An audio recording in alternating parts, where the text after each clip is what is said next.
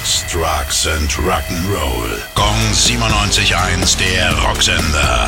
Rock News. Bei den Toten Hosen steht nächstes Jahr das 40-jährige Jubiläum an. Zu diesem Anlass geht es natürlich auch auf Tour und ab Juni 2022 werden sie insgesamt elf Konzerte in Deutschland, Österreich und der Schweiz spielen. Dabei machen sie allerdings weder in Franken noch andernorts im Freistaat Halt. Tickets gibt's ab Donnerstag.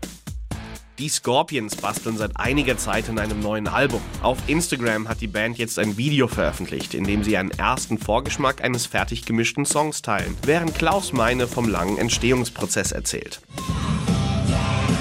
Yeah, we're here for here for a year, you know, and we spent so much time here working with the recording sessions and right now ob es für eine Veröffentlichung noch in diesem Jahr reicht, haben sie aber nicht verraten.